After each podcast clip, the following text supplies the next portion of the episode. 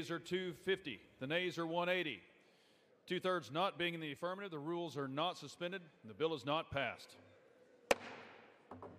This $17.6 billion appropriated will save Israeli lives. It'll work to defeat Hamas terrorists. The funding will replenish and procure advanced weapon systems. In short, Mr. Speaker, we need to pass this bill. I will vote no because this bill includes zero humanitarian aid while children are dying and 400,000 Gazans face famine.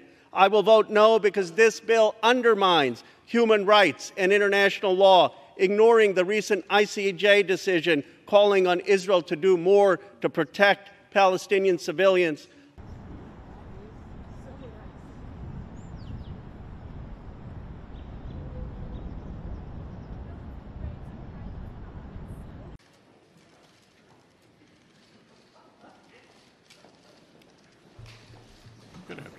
Everyone.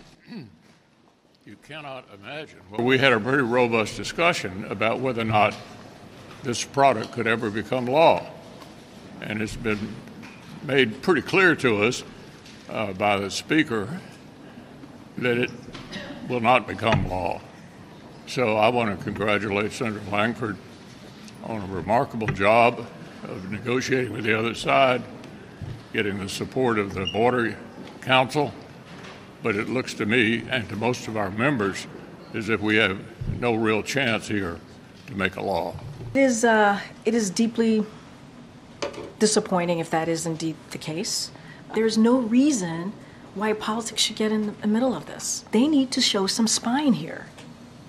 They need to show some spine and deliver for the American people what majority of American people want. This bipartisan agreement also provides Israel with what it needs to protect its people and defend itself against Hamas terrorists. And it It's back, gentleman from California reserved. Gentlelady from Connecticut is recognized.